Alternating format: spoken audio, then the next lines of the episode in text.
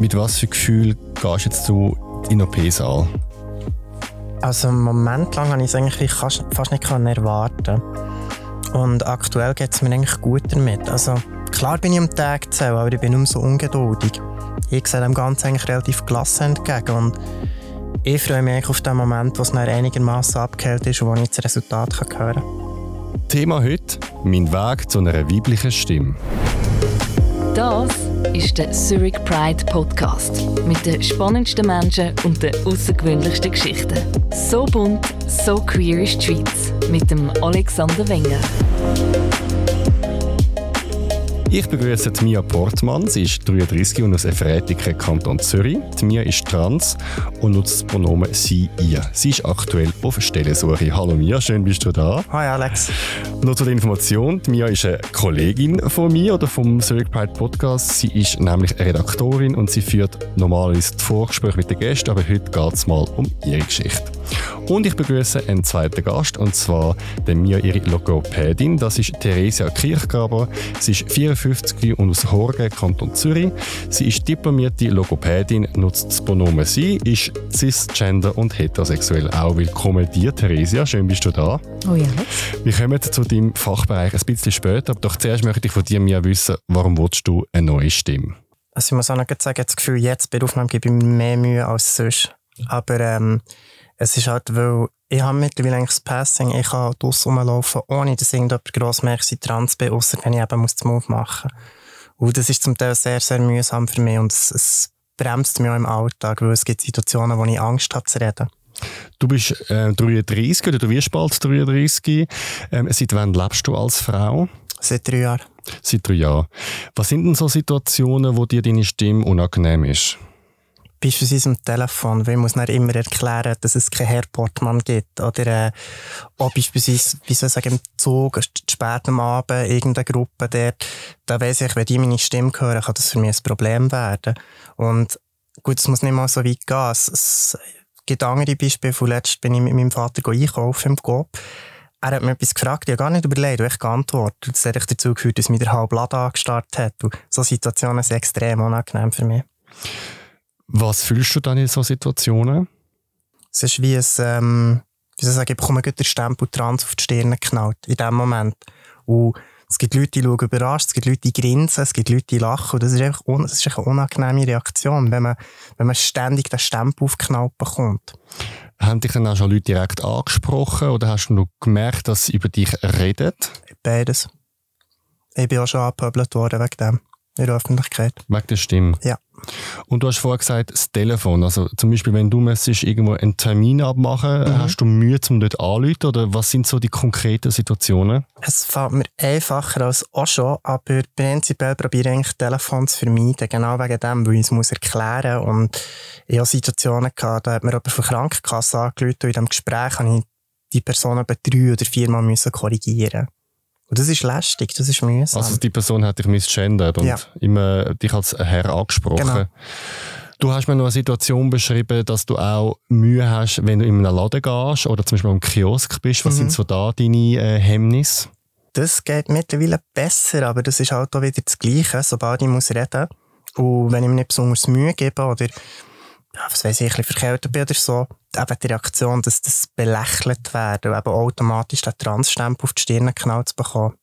Wie gehst du dann konkret um? Also jetzt am Kiosk, wenn du etwas gehst, kaufen Wenn andere Leute dabei sind, schaue ich, dass sie nicht zu laut reden oder sogar, dass, wie soll ich sagen, dass ich mir noch einmal mehr Mühe gebe, also ich noch die Stimme noch weiter aufdrücken. Oder äh, vor allem am Anfang habe ich gar nicht geredet. Am Anfang meiner Transition habe ich gar nicht geredet in der Öffentlichkeit, weil ich auf Sachen gezeigt. Wie haben die Leute auf das reagiert? Mm, komisch. Also ich habe vielfach das Gefühl gehabt, dass, dass man sich denkt, pff, die blöde Kuh will nicht zum Aufmachen. Oder äh, dass man das Gefühl hat, dass ich gar nicht reden kann. Und das ist auch extrem einschneidend, wenn man im Alltag, wenn man seine Stimme nicht kann brauchen kann, wenn man so gehemmt ist. Was konkret an deiner Stimme stört dich? Es ist zu tief, es ist zu männlich. Es ist nicht unbedingt eine weibliche Stimme aus mir. Also ich höre ja meine eigene Stimme, vor allem wenn ich, wenn ich Aufnahmen von mir höre, fällt mir das extrem auf. Wo du noch als Mann gelebt hast, mhm. hast du da Mühe, auch schon da Mühe gehabt mit deiner Stimme? Mm, dann habe ich natürlich sehr viel Überkompensation betrieben und dann bin ich wirklich stolz darauf gewesen, dass ich so eine tiefe Stimme hatte. Weil das ist wie noch, wie noch Scheibe, äh, mehr Männlichkeit oben drauf gewesen, noch mehr überkompensieren, dann merkt man es vielleicht noch weniger. Du hast gesagt, oder seit drei Jahren lebst du als Frau, bist mhm. du offen trans. Also wann hat sich angefangen zu stören? Wann hast du gefunden, ich muss jetzt etwas machen und hat es auch einen Auslöser gegeben? Wo, wo ich mein Coming-out hatte, der, der Satz, ich bin eigentlich eine Frau, in meinem Kopf hat das gut getan, aber wenn ich es ausgesprochen habe, das auch in meinen Ohren extrem lächerlich getan, irgendwie nicht sehr, nicht glaubwürdig, wie auf eine Art. Das ist eigentlich für mich von Anfang an klar gewesen, dass ich da etwas machen muss. Was fändest du eine schöne weibliche Stimme? Mm, das ist eine gute Frage. das ist schwierig zu beantworten. Das könnte ich dir so nicht sagen. Also einfach eine hohe Stimme oder eine weiche Stimme? Ich denke, im Endeffekt ist es eine, so ein eine Mischung aus beidem und allem. Also hoch allein macht es nicht aus. Was erhoffst du dir dann von einer weiblichen Stimme? Wie hilft sie dir?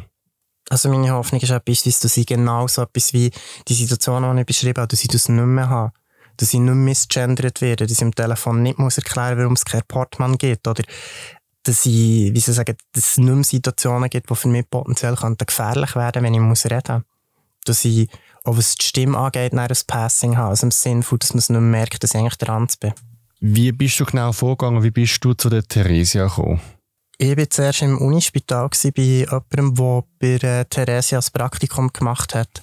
Äh, sie hat aber aufgehört und mich hat mich im Unispital nicht mehr betreuen Und äh, sie hat mir dann Theresia empfohlen so bin ich zu ihr gekommen. Theresa, du bist Logopädin und du bist eine der ganz wenigen Logopädinnen in der Schweiz, die sich auf Transmenschen spezialisiert haben. Vielleicht zuerst allgemein gefragt, was fasziniert dich an den Stimmen der Menschen? Ich denke, die Stimme schlussendlich oder die Freude an der Stimme ist eigentlich das warum ich Logopädin geworden bin. Also Sprache und Stimme, das finde ich einfach etwas extrem Faszinierendes. Und es fasziniert mich so, weil man mit der Stimme extrem viel kann nonverbal ausdrücken ähm, Ich finde schöne Stimme etwas wahnsinnig Anziehendes.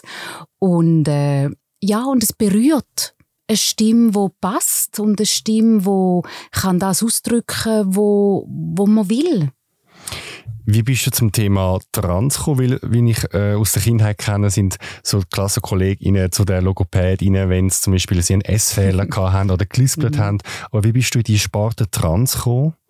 Ich bin dann am USZ, also am Unispital als Logopädin und habe dort irgendjemand zugewiesen worden äh, bekommen und das ist, das ist äh, ja, wahrscheinlich etwa vor 16, 17, 18 Jahren so. Und habe mich dann dort müssen so irgend in das Thema hineinfinden.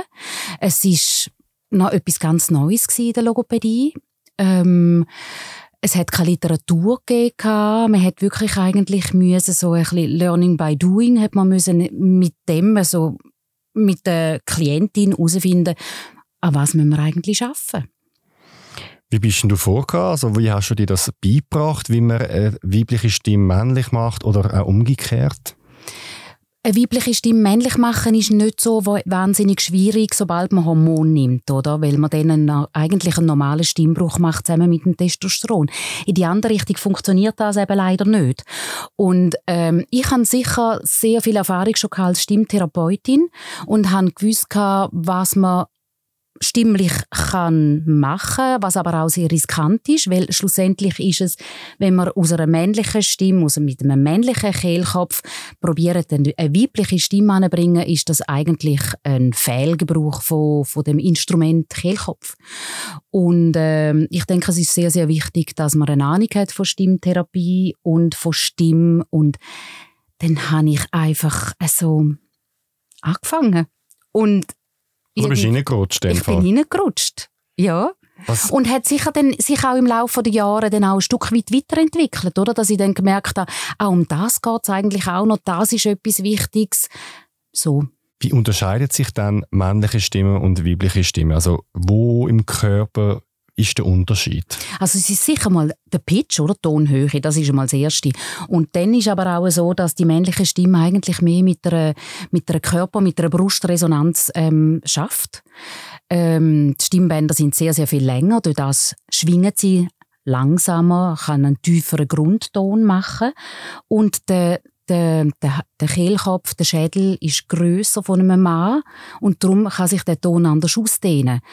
Ähm, eine weibliche Stimme ist eher im, im oberen Bereich, also oberhalb vom Kehlkopf, hat viel mehr Kopfresonanzen und klingt durch das einfach auch heller, weil es mehr, mehr höhere Kopfstimme, also Anteil, höhere Formanten hat. Natürlich brauchen wir ein Stück weit auch unsere Bruststimme, aber wir können gar nicht so tief gehen, wie das ein Mann kann. Jetzt eine Frage, die die queere Menschen interessiert. Was ist davon äh, Natur sozusagen und was ist davon äh, anerzogen oder sozialisiert an der Stimme? Ich denke, es, also die Art und Weise, wenn man reden tut, ich denke, das ist ein Stück weit anerzogen.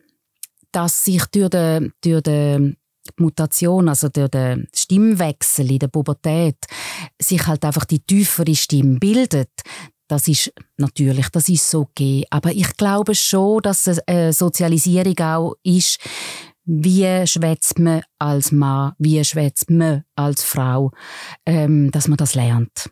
Ein Stück weit. Das würde ich so behaupten, weil so retrospektiv betrachtet, habe schon wie gewisse, also Vorbild ist jetzt ein grosses Wort, aber Leute, die ich Verhaltensweise oder auch die Stimme und die Art zu reden kopiert habe. Und als Transfrau? Nein. Ah, vorher als ja, Mann? genau. Und ich, ich denke, das ist wirklich, das ist wirklich ein Punkt. Also, dass, dass, ich merke das auch bei, bei Leuten, die ganz früh Transition machen, dass sich die, die sehr viel früher anfangen, ähm, an dem Zielgeschlecht, wo sie hin möchten, dass sie sich an dem orientieren und das nicht so extrem äh, in, einer, in einer männlichen Art und Weise reden tun, wenn sie früh genug eigentlich anfangen mit der, mit der Transition. So dass es für mich dann als Therapeutin ein bisschen einfacher ist, weil man nicht so viel so männliche typische Muster muss abtrainieren, oder? Die Mia ist also in deine Praxis gekommen. Mhm. Nimm uns mal mit in die erste Stunde. Wie gehst du genau vor, wenn du eine neue Klientin hast? Grundsätzlich frage ich in der ersten Stunde, was wird gewünscht. Also ich habe schon Leute gehabt, die einfach gekommen sind und gesagt haben, ja, mal höher reden und dann wollte ich mit Stöckis laufen ähm, oder Leute, die wirklich dann, also ich habe auch schon Leute gehabt, die haben dann im Laufe der Zeit haben sie ihren Koffer mit Kleidern mitgebracht und gesagt, was kann ich eigentlich kombinieren?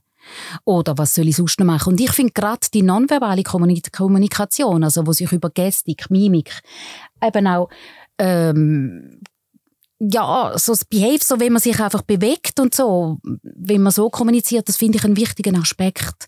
Und darum tue ich das ganz sicher auch am Anfang fragen, äh, willst du auch äh, Input haben, zum Beispiel über deine Gestik, wie du da sitzt oder so. Das heisst, Therese, du bist nicht nur Logopädin, sondern du bist auch noch Stilberaterin, Körpersprachtraining und Psychologin wie ein.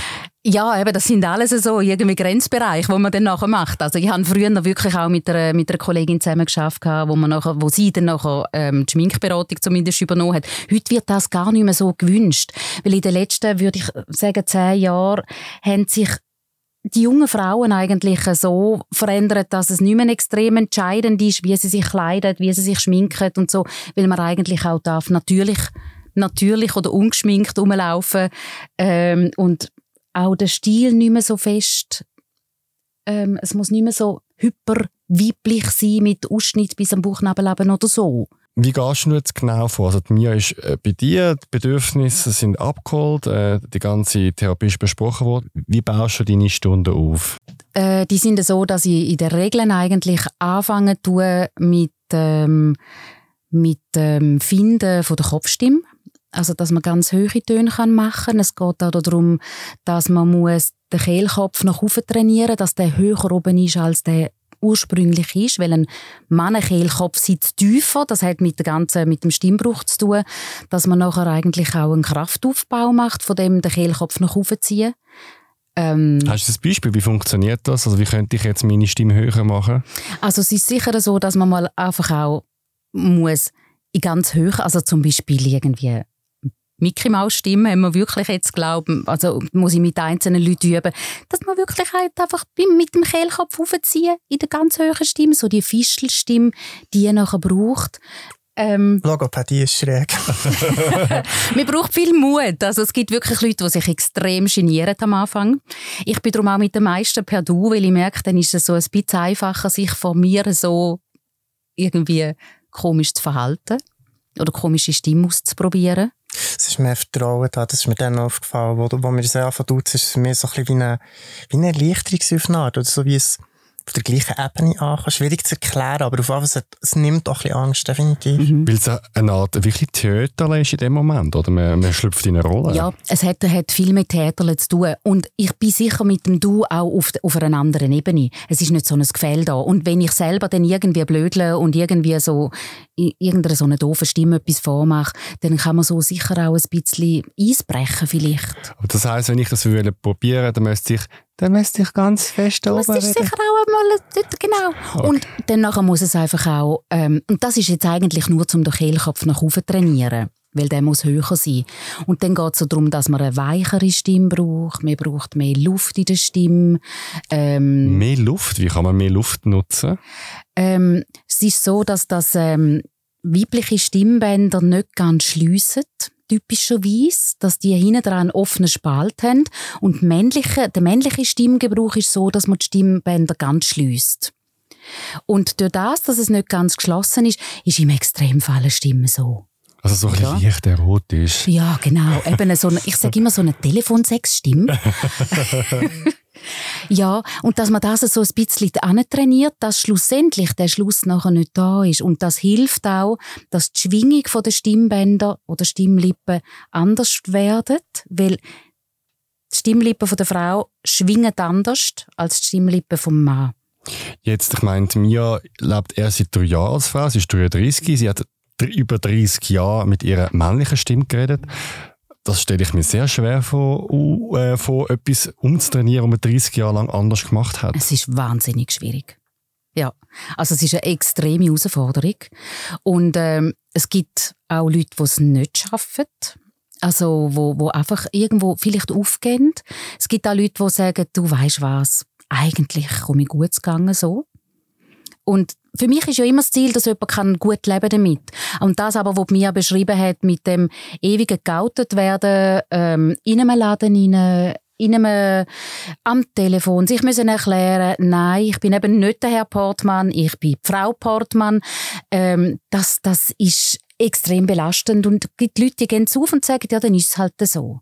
Und Telefon ist extrem äh, schwierig, weil man dort halt, weißt du, der, der visuelle Input fehlt, oder? Ich muss sagen, es gibt Situationen, da gebe ich mir weniger Mühe, da fällt es mir auch selber auf. Am Telefon zum Beispiel, das, weil ich, es sieht mich niemand, ich bin, ich bin für mich allein in meiner Wohnung. Und ähm, ich habe auch gemerkt, zum Teil, es gibt Situationen, wo mir, wie soll ich sagen, mit meinem Vater zum Beispiel hat es eine Zeit lang gegeben, wo ich merke, ich gebe mir weniger Mühe, es wird wie tiefer, aber ich komme wie nicht aus dem raus, ich kann nichts dagegen machen. Es ist mir wie unangenehm, probieren höher zu werden. Wie war es für dich, gewesen, so die ersten paar Übungen mit der Theresa? Wie hat sich das für dich angefühlt, so hoch zu reden wie Mickey Mouse? Also ich, habe schon ein bisschen, ich bin erst zuerst im Unispital, gewesen, darum hatte ich schon einen gewissen Startvorteil. Also es war eigentlich nicht so viel Neues, gewesen, würde ich jetzt mal behaupten. Das ist mehr wie, was für mich am Anfang so ein bisschen schwierig ist, vielleicht übertrieben, aber wieder wie ein Vertrauen aufbauen, wieder eine Beziehung aufbauen zu jemandem, weil es ist halt schon irgendwie, würde sagen, Logopädie, das ganze Üben, und hat schon etwas sehr Intimes. Weil eben, wir reden ja auch über so Situationen miteinander, wie es einem damit geht, wie man sich fühlt. Ähm, ich muss auch sagen, was, ich weiß nicht, ob ich das jetzt überschätze, aber ähm, ich habe auch ein bisschen den Vorteil, kann meine Stimmlippen schließen eben nicht ganz, hat sich herausgestellt, sie sind gar nicht komplett zusammen. Wie ist es für dich gewesen, so die ersten paar Stunden? Hast du das Gefühl gehabt, es verändert sich etwas oder hast du mehr das Gefühl gehabt, oh mein Gott, ich bin von einem riesigen Berg von Arbeit? Es ist schon ein riesiger Berg Arbeit. Ich muss sagen, es ist wie, es ist wie beim Psychologen. In der Sitzung selber kann nicht die grossen Durchbrüche, die passieren in dem Moment, wo du rausgehst und das nächste Mal wieder reinkommst. Es ist, ich würde jetzt mal sagen, die Lektionen sind mehr, du lernst was machen, wie trainieren, aber machen musst du es selber daheim. Genau, das hat mir gerade angesprochen. Wie sehen denn so Übungen aus? Wie kann man die Hause an dem üben? Also nimmt man es dann da selber auf mit dem Diktiergerät oder was empfiehlst du? Es gibt Leute, die wirklich aufnehmen können und das ist die Hause nachher noch nachmachen und sonst ähm, ähm, schreiben wir wirklich einfach mehr üben. Wir schreiben es auf und ich hoffe dann nachher, dass eigentlich die Klientin dann weiss, wie sie jetzt damit umgehen die Aber es gibt Leute, die, die nehmen auf, weil sie sagen, ich muss es mit einem, mit einem Stimmbeispiel machen, sonst kann ich es die nicht mehr. Ähm, aber wie, wie Mia jetzt gerade gesagt hat, ich glaube, ein riesiger Schritt ist nachher eben das, was man übt, nachher auch anzuwenden. Und das braucht wahnsinnig viel Mut, weil die Stimme nicht gut tönt eigentlich äh, lang, lang und man muss trotzdem probieren, die Stimme jetzt außerhalb zu brauchen. Und es ist dann auch sich ein Stück weit entblößen, eben, weil es ist wahnsinnig intim, Stimme. Ähm, und es gibt Leute, die schaffen das nicht und sagen, ich warte, bis ich es wirklich habe und dann setze ich alles auf das Mal um. Ich muss auch sagen, mir ist eigentlich bis dahin, bis zu meiner Transition und äh, als ich die Logopädie angefangen habe, ist mir echt gar nicht klar gewesen, was, was Stimme eigentlich für ein Gewicht hat, was das für einen Unterschied macht. Es hat auch Phasen gegeben, wenn ich gewusst habe, irgendein wichtiges Telefon, also wichtige Anführungszeichen, Termin oder so, dass ich alle eine Viertelstunde lang Übungen gemacht habe, dass ich schon höher war. Und dann habe ich es zum Teil auch geschafft, dass ich gemerkt habe, mein Gegenüber am Telefon ist, ist verwirrt, ist es ein Mann oder eine Frau. Äh, mir ist auch selber aufgefallen, dass wir sind halt so konditioniert, wenn jemand eine hohe Stimme hat, dass man automatisch Frau sagt. Aber das, was Stimme eigentlich für, eine, für ein Gewicht hat, wie wir automatisch nach dem kategorisieren, das ist mir bis dahin eigentlich gar nicht bewusst gewesen. Ja, es ist mir letztens aufgefallen, oder bei einer E-Mail schaut man einfach den Vornamen an und tut dann nachher sehr geehrter Herr oder sehr geehrte Frau machen und am Telefon wenn jemand anruft, dann reagiert man auch und sagt Herr und Frau basierend nur auf der Stimme und das ist so tief in uns drin, dass man das gar nicht hinterfragt. Ja, und also das sind ja auch Cis-Menschen, die falsch, falsch angesprochen werden. Ja. Und ich habe wirklich auch zum Teil Frauen, die konstant irgendwie als Mann angesprochen werden, weil sie eine Raucherstimme haben. Und die leiden auch darunter. Die wollen auch eine Änderung haben. Oder alte Männer, die höher werden, die nachher als Frau angesprochen werden, die auch kommen und sagen, ich, ich ich halte das nicht mehr aus, ich will als Mann angesprochen werden. Also das ist schon irgendetwas, wo, wo einem sehr, sehr wichtig ist, dass man so angesprochen ist, wie man sich fühlt. Wie viele Stunden braucht es, um eine Stimme zu verändern? Und was ist so der Zeithorizont von so einer Therapie bei dir? Ich mache relativ große Abstände, weil man wirklich die viel muss üben. Es ist eben der Muskelaufbau, den ich vorher gesagt habe, der muss schlussendlich auch stattfinden. Und, und äh, äh, man, muss, man muss extrem regelmäßig trainieren. Also man sollte täglich eigentlich üben. Und darum arbeite ich nur etwa so im drei, vier Wochenabstand. Und dann gibt es wirklich so Genies, die nach sechs Mal einfach eine perfekte Stimme haben. Also wo nie mehr irgendwie falsch gendert werden, wo sehr glücklich sind mit der Stimme auch. Äh, und andere, wo 30 Mal gekommen sind oder vielleicht dann eben doch dann operiert haben, sich für eine Operation entschieden haben, weil sie sagen, ich, ich mag nicht mehr ständig daran denken, wie ich schwätzen muss. Weil man steht ja dann auf am Morgen und sagt, jetzt muss ich ähm, dran denken, ich muss ja jetzt mit einer anderen Stimme reden. Ähm, und das ist so anstrengend, dass sich die Leute zum Teil dann für das entscheiden. Und nachher muss man eben auch nochmal Therapie machen. Darum kann es sehr lang gehen. Geht denn das Wissen oder das Training, das man bei dir macht, in Fleisch und Blut über? Oder ist es jeden Morgen etwas, wo man sich bewusst muss entscheiden muss, so zu reden? Es sollte in Fleisch und Blut übergehen, weil schlussendlich ist es ein Muskelgedächtnis, wo irgendwann nach der weiss nicht wievieltesten Wiederholung sagt, okay, das ist jetzt so funktioniere.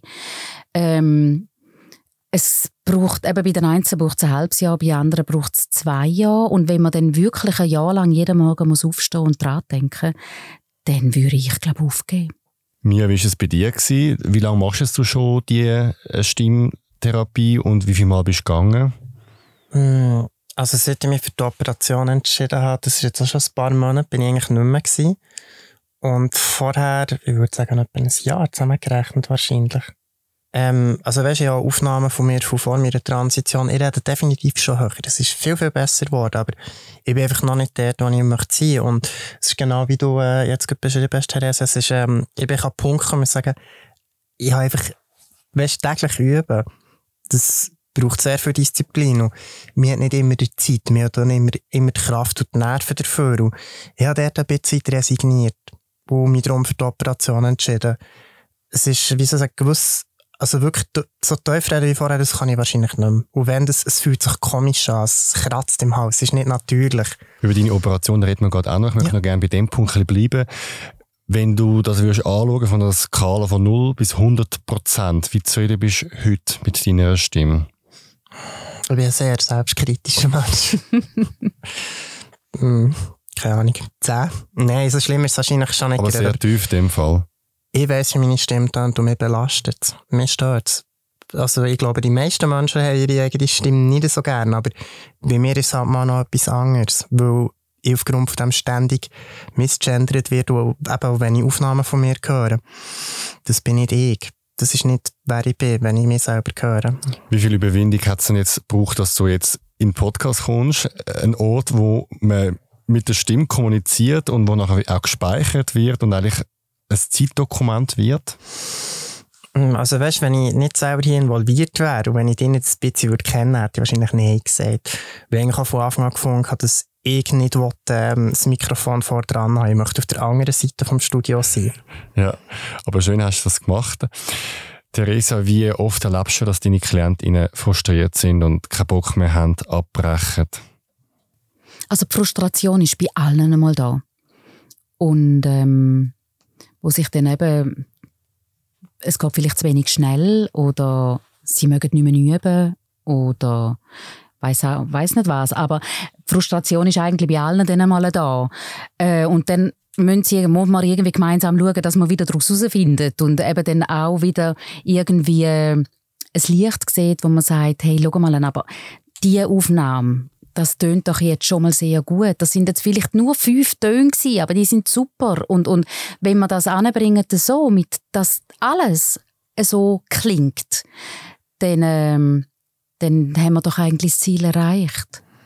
Also ich muss sagen, dass mit der Frustration, das stimmt. Ich bin sehr schnell frustriert und ich bin auch ein sehr ungeduldiger Mensch. Also es ist mir auch viel zu wenig schnell gegangen. Weil ein bisschen habe ich auch wie das Gefühl gehabt, gesagt, hey, ich bin jetzt 30, ich mache den Schritt erst jetzt. 20 Jahre später, wenn wir so wollen. Und ich kann jetzt einfach nicht mehr warten. Ich mag nicht auf bessere Zeiten warten. Ich möchte jetzt, ich möchte jetzt glücklich sein. Theresa, wie viel Prozent von deinen KlientInnen sind trans und wie ist die Verteilung? Du hast gesagt, oder Transmänner sind sehr wenige, sind mehr Transfrauen. Wie sieht es da aus bei dir? Also eben, Transmänner haben wir wirklich fast keine. Also die kommen manchmal, wenn es mit den Hormonen irgendwie die Stimme einfach doch nicht wirklich sehr schön tief wird, wenn sie kratzig bleibt, wenn sie eben noch nicht Technik haben, von aus dem Kopf wegzugehen, sondern eben in, in den Brustbereich hineingehen und den Brustbereich mitklingen zu lassen. Aber das sind ähm, non-binäre Personen haben wir auch zum Teil, die kein Hormon nehmen und sagen, ich will in den genderneutralen Bereich hineinkommen. Ähm, das hat sehr zugenommen in den letzten, in den letzten zwei, vielleicht zwei, drei Jahren. Ähm, das Verhältnis ist sicher bei, sagen wir, 90, 85 Prozent Transfrauen. Und der Rest non-binär oder Transmänner? Ja, ja. Oder eben bei den, also bei den Non-Binären gibt es dann zum Teil auch so, dass sie dann halt im Laufe der Zeit sich doch vielleicht entscheiden für irgendeine Transition zu machen, äh, wo dann doch sagen, ah, du, eigentlich meine Stimme, ich bringe die eigentlich noch recht weiblich an, in dem Fall wage ich den Schritt für eine Transition zu machen Richtung Frau. Also so, so Wandel oder, oder, oder so hat es zum Teil gegeben in den Laufe der, von der letzten Jahre. Aber die meisten sind schon, also 85 Prozent würde ich sagen, sind Transfrauen. Noch eine technische Frage. Wer zahlt die Therapie? Ist das auch die Krankenkasse? Zum Glück heutzutage fängt ohne gross müssen kämpfen dafür, ja. Das war früher anders. Gewesen. Haben wir immer wieder müssen, ja, Kostenwiedererwägungsgesuch stellen und so weiter. Ich muss auch noch sagen, ich habe einmal noch Krankenkasse gewechselt und bei mir Alten war es so, gewesen, die haben mir zuerst schon nur 10 Sitzungen bewilligt. Und dann musste ich wieder einen Antrag stellen. Es gibt wirklich, es gibt Trans, Transfrauen, es spricht sich um, ähm, welche Krankenkassen das kein Problem machen in der Regel. Und ja. ganz viel wechselt von der Transitionkasse. Mhm. Ja. Mia, du bist aber trotz der tollen Therapeutin an den Punkt gekommen, wo du gesagt hast, ja, jetzt den neuen anlächeln, sehr herzig.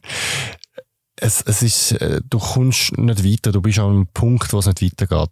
Was ist das genau für eine Situation gewesen? Was hat dich dort gefrustet und was ist dort passiert in dem Moment?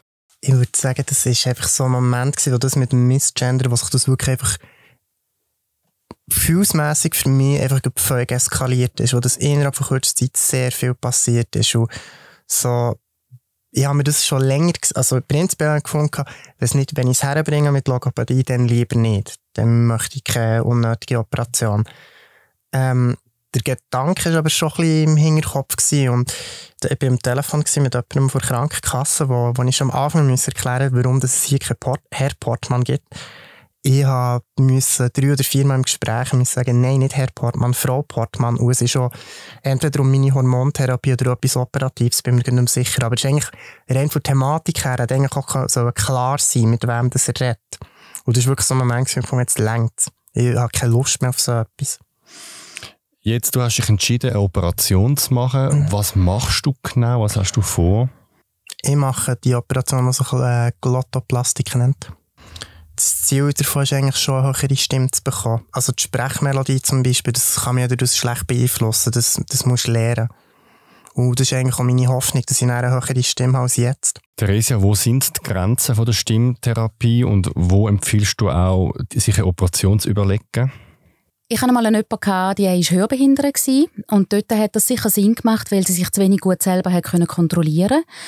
Ähm, es kann auch sein, dass, dass man einfach nicht weiterkommt. Also jemand, der einfach auch vielleicht sehr unmusikalisch ist, gewisse Sachen nicht kann übernehmen kann, wo man kann mit allen Hilfsmitteln irgendwie, ob das visuelle Kontrolle über irgendwelche Apps ist oder mit Tonaufnahmen, er kann ein Beispiel mitgeben und wo das einfach dann nicht nicht kann umsetzen ähm, Dort gibt es wirklich den Moment, wo ich finde, vielleicht würde es sich jetzt doch lohnen, wenn man operieren würde. Grundsätzlich bin ich am Anfang immer ein bisschen dagegen, weil es ist doch ein medizinischer Eingriff. Also man tut das Organ ähm, verändern. Das kann ich mich auch erinnern, du hast mir dann noch gesagt, deine Empfehlung sei prinzipiell ändert nicht machen. Und wenn wir richtig erinnern, hast du mir eigentlich auch gesagt, ich kann eigentlich, wenn ich, wenn ich dranbleiben wenn ich mehr würde üben, könnte ich eigentlich auch viel mehr erreichen, dass es eigentlich nicht nötig wäre Und das ist bei vielen der Fall. Also, dass sie, dass man, also ich höre, aber irgendeiner Stunde höre ich dann doch, ich glaube, wir schaffen es. Theoretisch. Aber ob es den Klientin irgendwie kann umsetzen kann, das ist dann nochmal eine andere Frage, ob sie einfach den, den Biss auch hat, um das wahnsinnig viele Üben durchzuführen, oder? Und den Mut dann auch. Ähm, aber es ist so, dass das, es geht ja nicht nur, die Stimmoperation macht die Stimme nur höher. Äh, und die Höhe ist nicht das alleinige, wo ähm, feminine Art und Weise von Reden ausmacht. Und darum sind es ganz viele andere Sachen, die noch dazugehören, wo man dann eben trotz der Operation trotzdem noch muss machen Wie funktioniert dann einfach erklärt die Operation? Was macht man dort genau? Es gibt verschiedene Techniken. Es gibt die Möglichkeit, dass man ähm, die Stimmlippen oder Stimmbänder, wenn man sagt, äh, dass man es zusammennäht und dass man es dort auch verkürzt. Und dann hat man eine ähnliche Situation wie bei einer Gitarrenseite. Wenn sie kürzer ist, tönt sie höher. Ähm, oder man tut es quasi dehnen, indem man den, Kehlkopf wegkippt, also zusammenhält mit dem Ringknobel unten dran. Und das macht nachher eine Dehnung der Stimmlippen. Und das haben wir auch wieder bei der Gitarre, wenn man sie, wenn man sie stimmt und da der Wirbel trüllt und sie gespannter wird, dann wird die Zeiten auch höher. Also das sind so die zwei gängigsten Techniken. Und äh, mit dem Arzt zusammen schaut man schauen, welche, welche Technik das sich in dem Moment jetzt anbieten tut. Es gibt wenige Leute, die beide Techniken machen. Wie sicher sind so Operationen und wie viel, in wie viel Prozent der Fälle hat man dann auch Erfolg oder so eine Wunschstimme? Der grosse Frust ist, dass nach der Operation in der Regel eine grosse Heiserkeit da ist. Mit total, gerade wenn man diese Methode macht mit dem Zusammenhängen, ähm, tut man oft Hyaluronsäure einspritzen, dass es schöner abheilt. Und das macht die Stimmlippen wieder dicker, wo, wie, worauf sie wieder männlicher tönen. Und das geht etwa ein Vierteljahr, bis sich das abgebaut hat. Also man ist nachher oftmals gefrustet, weil man die Heiserkeit hat und sie tiefer ist. Ähm, von dem her ist es so, dass es nach dem Vierteljahr ungefähr mit Training eigentlich sollte eine schöne Stimme denn da sein. Ich habe jetzt zwei Fälle, wo es nicht, drei Fälle, wo es nicht funktioniert hat. Die sind ständig heiser geblieben. Es ist bei jemandem ist wie wieder aufgegangen. Sie hat nochmal müssen operieren und es, also alle die drei haben mehrere Operationen gehabt und sind nicht glücklich. Aber das ist im Verhältnis sehr wenig. Das heißt, mehrheitlich funktioniert die Operation ja. mit halt einfach, einfach einem gewissen Risiko. Ja. Es ist auch, die Gefahr immer auch bei, bei dieser Stimmbandoperation ist auch so, man weiß nicht, wie die Stimme nachher rauskommt. Und äh, ich hatte äh, einmal eine Frau, gehabt, die hat nachher zu hoch geredet. Also die hat wirklich eigentlich dann jemanden so geschwätzt und das ist sehr, sehr anstrengend geworden, um ihr zulassen. Und sie hat es nicht mehr können noch korrigieren, ist nicht gegangen. Mia, wie gut aufgeklärt bist du über die OP und wie sicher bist du dir? Ich würde sagen, aufgeklärt bin ich nicht schlecht. Also ich habe natürlich auch ähm, sehr viele Videos angeschaut dazu mit Beispielen von vorher und nachher. Ähm, was ist der zweite Frage? Wie sicher bist du dir? Dass ich es wirklich mache oder ähm, Ängste, Menschen auf dir? Ja, also hast du auch Ängste? Also meine grösste Angst ist eigentlich, dass es mir nicht viel bringt. Dass ich dann nicht wirklich höher werde. Oder eben genau wie du es jetzt beschrieben hast, Therese, dass ich mehrere Operationen brauche und nicht glücklich bin. Das ist eigentlich meine Hauptangst. Wann ist jetzt die Operation? Heute in zwei Wochen. Heute in zwei Wochen. Und nachher musst du einen Moment, ähm, darfst nicht reden. Zwei Wochen hast du mir im Vorgespräch gesagt, ja, das genau, richtig? das freut wahrscheinlich sehr viele Leute, die mich ein bisschen besser kennen. okay, das heisst, in zwei Wochen ist es soweit. Ähm, mit was für Gefühl gehst jetzt du in den OP-Saal? Also einen Moment lang habe ich es eigentlich fast nicht erwarten Und aktuell geht es mir eigentlich gut damit. Also klar bin ich am Tag zählen, aber ich bin umso ungeduldig. Ich sehe dem Ganzen eigentlich relativ gelassen entgegen und ich freue mich eigentlich auf den Moment, wo es dann einigermaßen abgehält ist und wo ich das Resultat kann hören kann. Was wäre dein Wunsch, wie es wäre und was wäre sozusagen deine grösste Angst, die du hast? Mein Wunsch wäre eigentlich, dass eben, dass mir so Situationen, wie ich vorhin beschrieben habe, dass mir das nicht mehr passiert. Dass sie im Telefon nicht muss erklären dass es keinen Herr Portmann gibt. Dass sie automatisch mit Frau würde angesprochen werden. Die Ängste eben, ja, dass es, dass es nichts nützt. Dass ich zu wenig hoch raufkomme, dass ich eine normale Operation bräuchte. Wir haben gesagt, wir hören uns nachher wieder. Ich bin sehr, sehr gespannt, wie die Operation für dich verlaufen wird und ich drücke dir natürlich ganz fest Daumen. Merci. Vielen Dank, Mia, bist du heute da gewesen, hast du deine Geschichte erzählt und vielen Dank an dir, Therese, hast du uns die Hintergründe erklärt. Du bist bei zwei Vätern aufgewachsen und hast eine gute Kindheit gehabt. Doch du hast immer wieder dumme Fragen gestellt bekommen. Sex in der Nachbarschaft, in der Schule oder wenn du neue Menschen kennengelernt hast. Willst du mit diesen Vorurteilen aufräumen, dann komm in den Podcast und erzähl deine Geschichte. Mein Thema demnächst, meine Kindheit mit zwei Vätern. Wird mein Gast, schick ein E-Mail an podcast.zhpf.ch. Der Zurich Pride Podcast. So queer ist die Schweiz. Jetzt auf Apple Podcast und Spotify abonnieren, Glocke aktivieren und mit Sternen bewerten. Mehr Informationen zum Podcast auf zurichpridepodcast.ch. Produktion Kevin Burke. Zurück zum Thema «Mein Weg zu einer weiblicheren Stimme». Es sind unterdessen drei Monate vergangen, seitdem Mia und ihre Stimmtrainerin Theresia da in dem Studio sind. Mia hat unterdessen ihre Stimmoperation gehabt und wir reden heute zum ersten Mal miteinander nach drei Monaten wieder. Ich weiß also nicht, wie gut die Operation gelaufen ist und wie die Stimme tönt. Darum bin ich jetzt sehr gespannt. Herzlich willkommen zurück, Mia. Wie geht's dir? Hallo Alex. Hoi. Ähm, ja, geht eigentlich gut. Bin ich ein bisschen verkältet, das gehört mir noch ein bisschen raus. Erzähl mir von deiner Operation. Ich muss noch sagen, ich bin sehr erleichtert, dass wir das jetzt nach drei Monaten, dass wir das endlich einstellen können, dass wir nicht miteinander reden. Das Ja. war sehr mühsam. Ja, das stimmt. Mia schafft ja noch für unser Podcast-Team und jedes Mal, wenn wir uns gesehen haben, habe ich müssen weg oder die Ohren zumachen oder wir haben miteinander geschrieben. Mhm. Bevor wir dann die, deine Stimme noch ein bisschen analysiert, das dritte, ähm, erzähl doch, wie ist der Tag vor der Operation gewesen? Ja, also, ähm, wie soll ich das erklären? Es ist mir echt vorgekommen, wie ich bin in den Operationssaal wieder raus.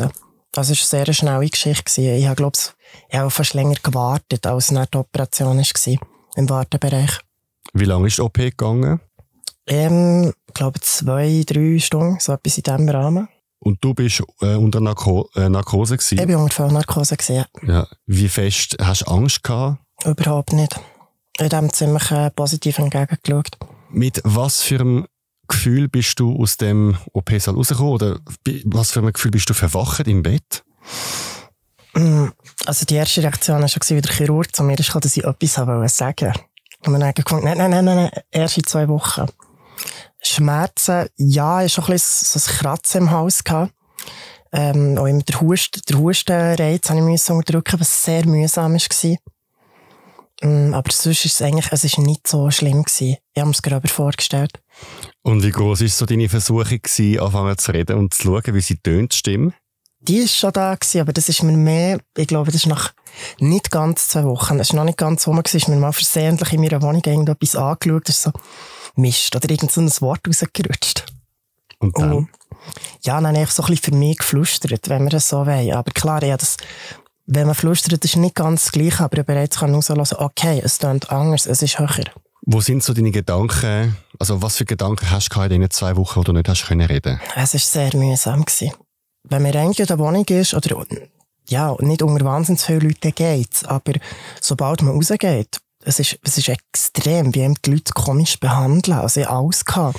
Leute, die mich anfangen anschreien, weil sie gemeint haben, ich bin taub. Leute, die anfangen Hochdeutsch reden, Leute, die anfangen Englisch reden. Ich habe via so eine Sprache-App kommuniziert. Ähm, einmal in der Body hat mir auch einer gesagt, ich sollte aufhören, mit der Sprache-App zu kommunizieren. Ich der will erklären dir, schau, das ist die einzige Art, wie ich mich momentan ausdrücken kann. Wie schwer ist es dir gefallen, nicht mit den Menschen zu reden? So die ersten paar Tage ist das schon, ist es mühsam gewesen. Und eigentlich die ganze zwei Wochen. Es gibt weißt, immer so Momente, wo, ich weiß nicht warum, aber genau in diesen zwei Wochen bin ich sicher gefühlt die hundertmal nach Buszug, Weg, irgend so etwas gefragt worden. Das passiert mir sonst nie. Und ich jedes Mal so, am liebsten würde ich schreien, hey, ich kann nicht reden. Ich kann dir das nicht sagen. Hast du das Gefühl gehabt, die Menschen haben nicht verstanden, was los ist mit dir? Ich hatte vielfach das Gefühl, die Leute nehmen ihn nicht für voll. Und einfach das Gefühl, man ist irgendwie geistig zurückgeblieben oder so etwas in dieser Art. Also es war zum Teil wirklich sehr unangenehm. Gewesen. Dann nach zwei Wochen hast du reden. Mhm. Wo, in welchem Moment hast du zum ersten Mal deine Stimme gebraucht? Das war bei äh, Theresia, Logopädie. Und, wie war es? Sehr emotional. Also klar, es war noch viel heiserer als jetzt. Viel kratziger.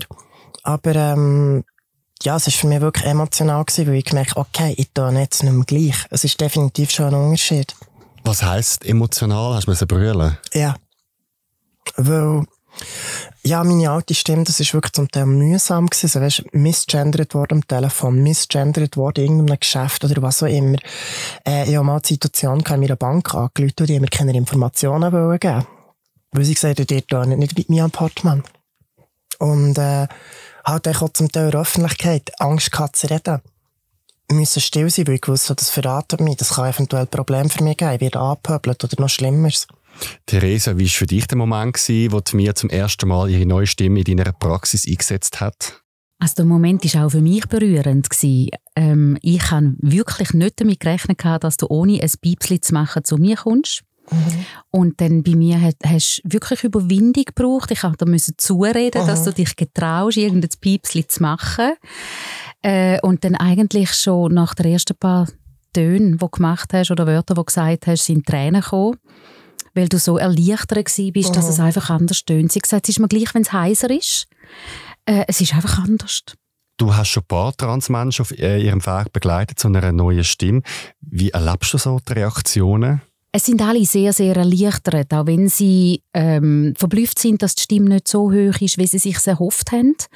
Und die kann nicht so hoch sein, weil sie erstens mal einfach heiser ist nach der Operation, weil man muss wieder lernen, die Stimme richtig brauchen. Und das Zweite ist auch das, dass äh, in der Regel äh, Hyaluronsäure eingespritzt wird, was Heilung, den Heilungsprozess fördert, aber das macht, dass es ein bisschen langsamer schwingt und somit auch ein bisschen tiefer schwingt. Und das braucht darum etwa drei Monate, bis sich das abbauen hat. Und die muss man wie aushalten und, und hoffen darauf, dass es nachher dann halt so hoch ist, wie man sich wünscht oder erhofft. Das ist etwa ein bisschen mehr als zwei Monate nach ihrer Operation. Auf einem Prozess zu der Stimme, die sie am Schluss wieder haben, auf welcher Stufe ist sie jetzt? In Prozent zum Beispiel? Oh. Vielleicht etwa bei 70.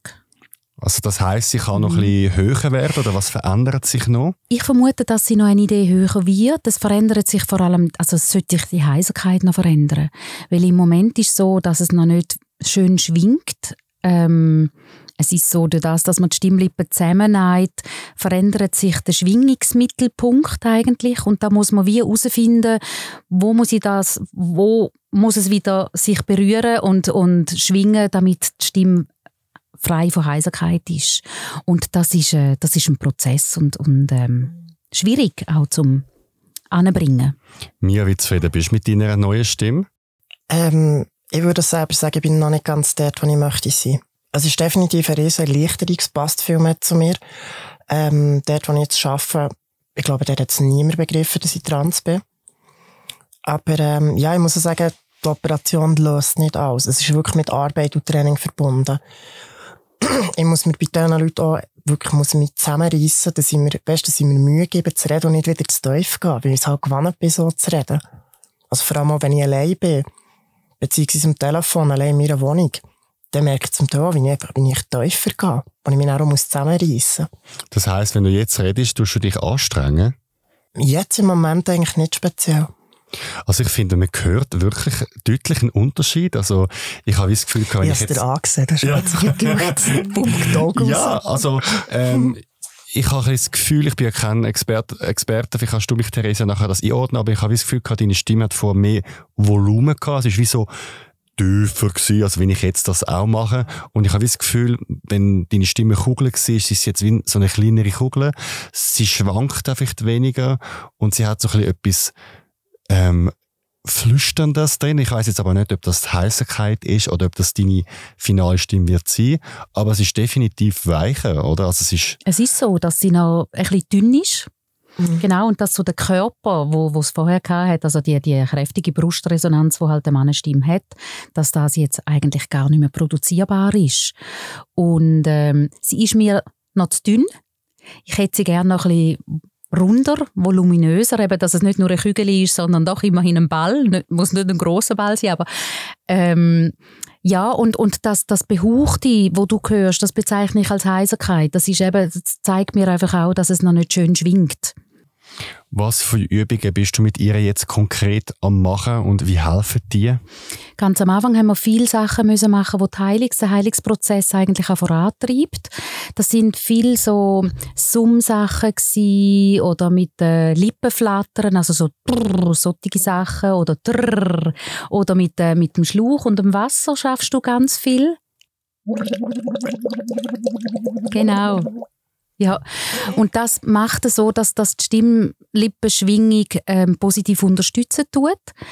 Dann ist es auch so, dass ganz viel, und das ist bei mir auch jetzt ein Thema, viele, die die Operation machen, sind nachher so ein bisschen hinten dran im Hals am Schwätzen, so ein bisschen rückverlagert. Und bei dir sind wir die Stimme mehr am Führer holen. Ja, genau. Genau. So, das ist das braucht viel Konzentration auch, weil das, das ist schlussendlich auch ein, ein, ein, Prozess, wo du willentlich auch machst, dass du deine Stimme weiter holst und du kannst es schon sehr viel besser.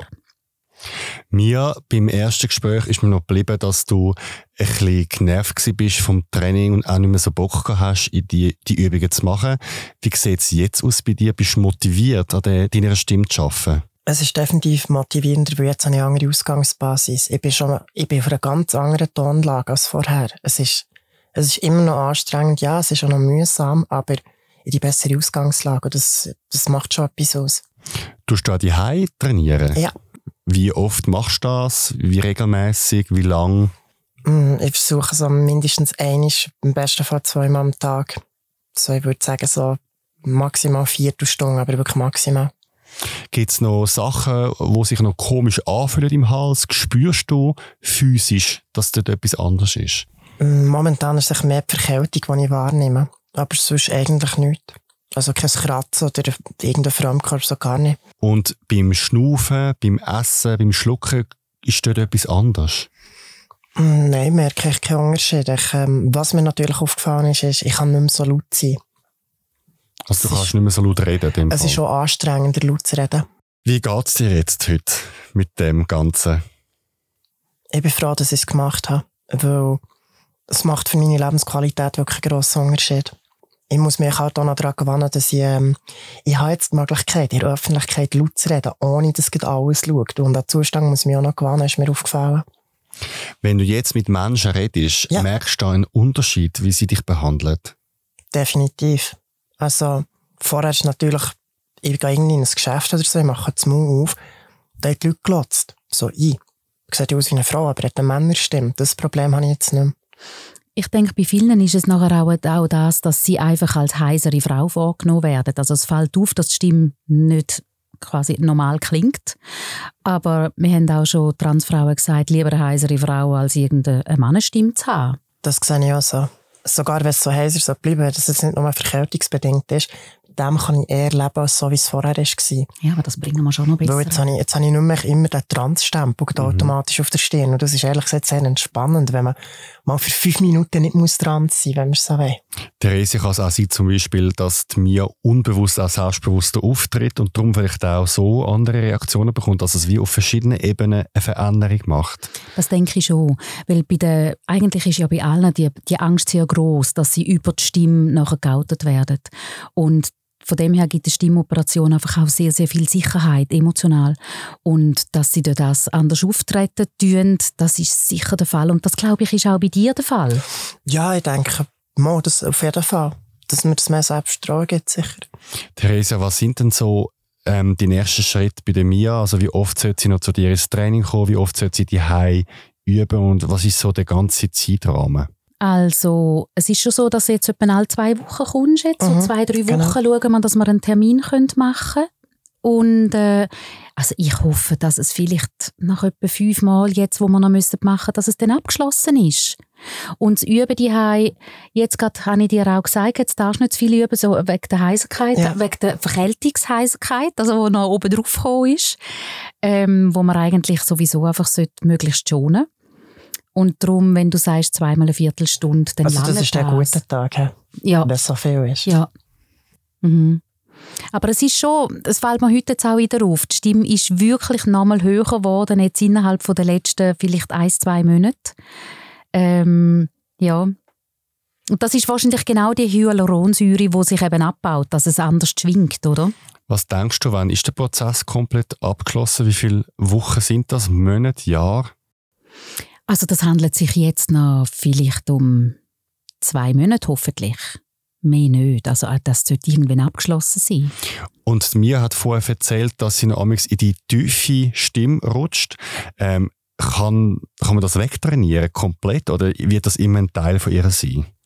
Das ist für viele einfach auch schwierig, weil also die tiefe Stimme, wir sind alle tiefer, wenn wir im Wohlfühlmodus sind. Also wenn ich die auf dem Sofa sitze oder am Morgen früh oder auch am Abend entspannt bin, dann wird man tiefer, jeder Mensch. Und wenn man mit vertrauten Leuten redet, kann das schon sein, dass du das einfach tiefer bist. Ja, dort merke ich es, ja. dort merke ich es massiv, ja. Und dann gibt es auch, dass Leute im Berufsalltag auch tiefer sind, weil sie intuitiv spüren, dass sie mit einer tieferen Stimme mehr wahrgenommen werden oder dass man besser anlässt.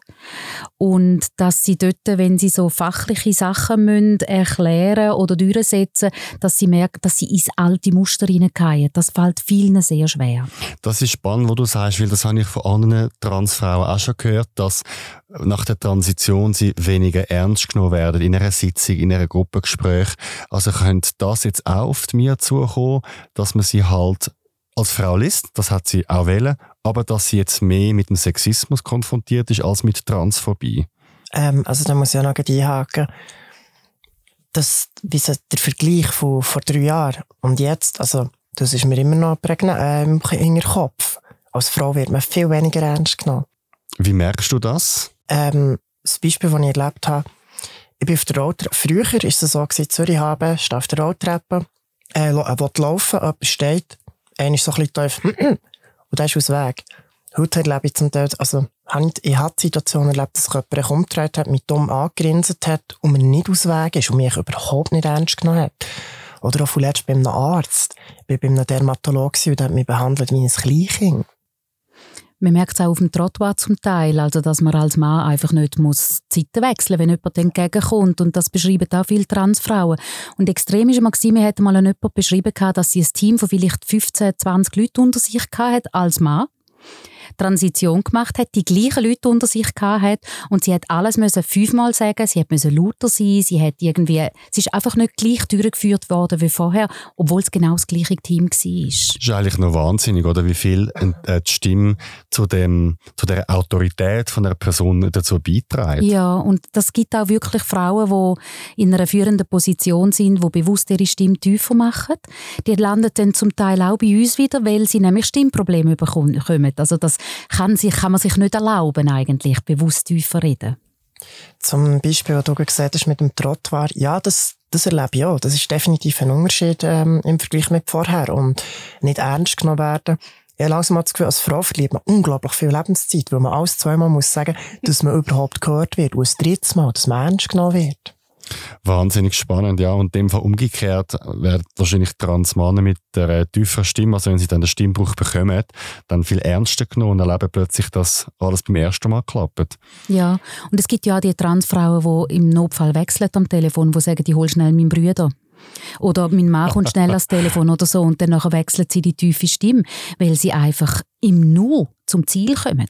Wie sieht es bei dir, Mia? Hast du eigentlich noch alte Stimmaufnahmen von dir, Videos und wie wirst du mit denen umgehen? Du wirst jetzt den Podcast auch hören. Ja, klar. Und du wirst deine alte Stimme hören. Mhm. Hast du Angst vor dem? Nein, weil, also ich habe noch Stimmaufnahmen von vor der OP und wenn ich die höre, muss ich auch selber sagen, das ist ein Unterschied. Und ich habe auch noch Aufnahmen von vor meiner Transition und es sind Welten zwischen jetzt und dann. Was wünschst du dir für dein Leben noch? Was hast du noch für Ziele und Träume? Weltherrschaft. Herrschaft? Welttranschaft. und Theresa, was, was wünschst du dir für die Mia? Ich wünsche mir für äh, Mia, dass sie zukünftig sehr glücklich wird sein mit allen, allen äh, Entscheidungen, die sie gefällt hat und dass die Stimme wird trägend sein, laut genug wird können sein, dass du auch kannst in einer Bar wirklich auch wieder laut sein und gehört wirst und dass sie belastungsfähig ist, die Stimme. Theresia, mir schön sind nochmal dahin gekommen und toll hat das so gut funktioniert. Danke, Alex. Danke vielmals, Alex. Menschen, Geschichten, Emotionen. Das ist der Zurich Pride Podcast.